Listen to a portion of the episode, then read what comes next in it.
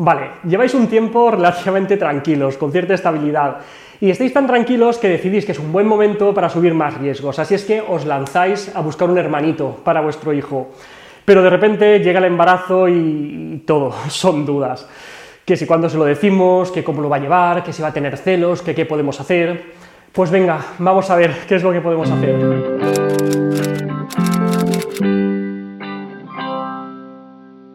La llegada del hermanito es algo genial para toda la familia y sí, vais a dormir un poco peor, pero al final va a ser algo súper positivo para todos. Pero tenemos que tener en cuenta que todo esto va a romper el equilibrio que tenéis y tener claras algunas cosas, algunos puntos, va a ayudar a llevarlo muchísimo mejor. Primero, ¿cuándo decirlo? Pues lo más recomendable es una vez pasa el tercer trimestre. Es frecuente, pasa muchas veces, que un embarazo se puede detener durante las primeras semanas, entonces pues no nos precipitemos al dar la noticia al hermanito porque quizá pues eso, le damos un disgusto innecesario. En segundo lugar, hagámosle partícipe de todas las compras, decisiones, elecciones que estamos haciendo para preparar la llegada de su hermanito.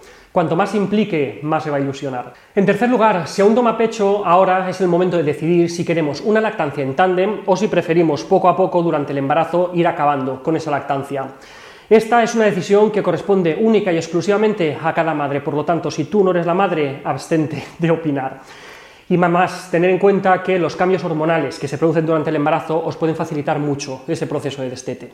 En cuarto lugar, si aún duerme con vosotros y queréis que su hermano también comparte ese espacio, lo cual ayuda un montón con la lactancia y con el descanso, es el momento de pasarla a su habitación, o al menos a un espacio separado de donde va a dormir el bebé, porque no se recomienda que un bebé pequeñito comparta cama con hermanos más mayores, al menos durante los primeros meses. Es importante que planifiquéis la logística del parto y de la estancia en el hospital, y no es demasiado pronto todavía para planificarlo. Es importante decidir con suficiente antelación con quién se va a quedar el niño mientras nace su hermano, cuál es la información que le damos y cuál la que no, cuándo podrá ir a visitarnos al hospital. Todos esos puntos, cuanto más pronto los tengamos claros, muchísimo mejor, que no nos pille el toro. Una vez ya estamos en el hospital, y esto es algo que debe ser extensible a partir de ahora a un montón de otras situaciones, es importante que le dejéis seguir siendo el protagonista. Todos los ojos y todos los cuidados y todas las atenciones van a estar dirigidos a su hermanito, el que acaba de nacer, pero es que el mayor también os necesita. Está viviendo un momento de un montón de incertidumbre, no entiende la mayor parte de los cambios que están sucediendo y la implicación que todo eso puede tener. Por lo tanto, en séptimo lugar, ser pacientes. Es frecuente que se den algunas conductas regresivas, como volver a pedir teta cuando ya hacía mucho tiempo que no tomaba teta, decir que es un bebé, tener más accidentes de pipio de caca, todo eso va a ser frecuente y también es frecuente que se den más rabietas o más llamadas de atención. De hecho, si lo pensáis, pues es normal, pobrecito, que pida atención. Lo que tenéis que hacer es hacerle sentir un poquito más importante, un poquito más protagonista, porque esa atención que está demandando es totalmente legítima. Recordad a cada persona que vaya a visitar al recién nacido que éste tiene un hermano, el bebé acaba de aterrizar por aquí, no se entera mucho de qué va todo esto, no necesita tanta atención por parte de las visitas, lo que necesita es a su madre y a sus tetas, pero el hermanito sí que va a necesitar todas esas atenciones. Quizá le alegra tener a alguien más con quien jugar esa tarde, alguien a quien enseñarle su libro favorito o a quien enseñarlo bien, que ya sabe pintar porque es súper mayor.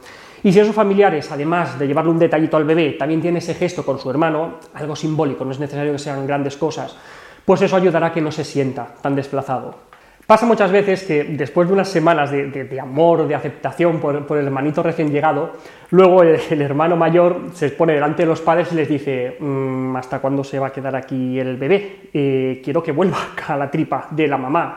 O incluso, como escuchan algunas veces, eh, mamá, vamos a tirar a ese bebé a la basura que no me gusta nada. Tranquilos, es algo normal, se le acabará pasando. Los celos existen, son normales y sí, se van a dar. No juzguéis ni castiguéis esos celos, intentar poneros en su lugar. A vosotros tampoco os haría nada de gracia que llegara alguien con quien tenéis que compartir todo lo que tenéis de manera forzosa. Y con todo, mm, hablo de todo, incluyendo vuestra cama, vuestro coche, vuestro iPhone, vuestra pareja, todo. ¿A qué no os haría gracia?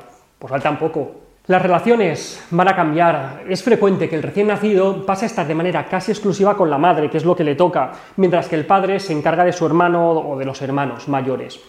Esto puede hacer que temporalmente se fortalezcan más estos vínculos, pero con el tiempo y poco a poco las aguas volverán a su cauce, no os preocupéis. Y por último, un tema de enfoque. Tened muy presente que desde ahora no tenéis un hijo mayor y un hijo pequeño. Tenéis dos hijos pequeños, uno que es pequeño y otro que es todavía más pequeño. No le hagáis madurar a la fuerza al mayor simplemente porque haya nacido su hermano. El mayor sigue teniendo unas necesidades y tenéis que intentar atenderlas. Y recordad, todo esto es algo temporal, a lo que todos os estáis adaptando. Si a vosotros os cuesta, pues imaginar a vuestro hijo. Pero por encima de todo, no olvidéis que acabáis de darle a vuestros hijos el mejor regalo que les podéis haber hecho, que es un hermano. Tenerse el uno al otro es algo que os van a agradecer durante toda su vida.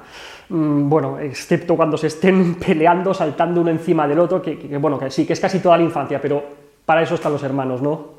Y hasta aquí otra píldora de psicología. Espero que os haya gustado. Ya sabéis, si queréis sugerirme temas, este me lo habéis pedido muchísimos, podéis escribirme a píldoras sin acento arroba albertosoler.es. Un saludo.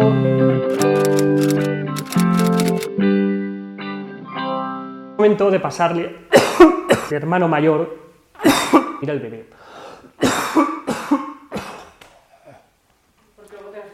Ya.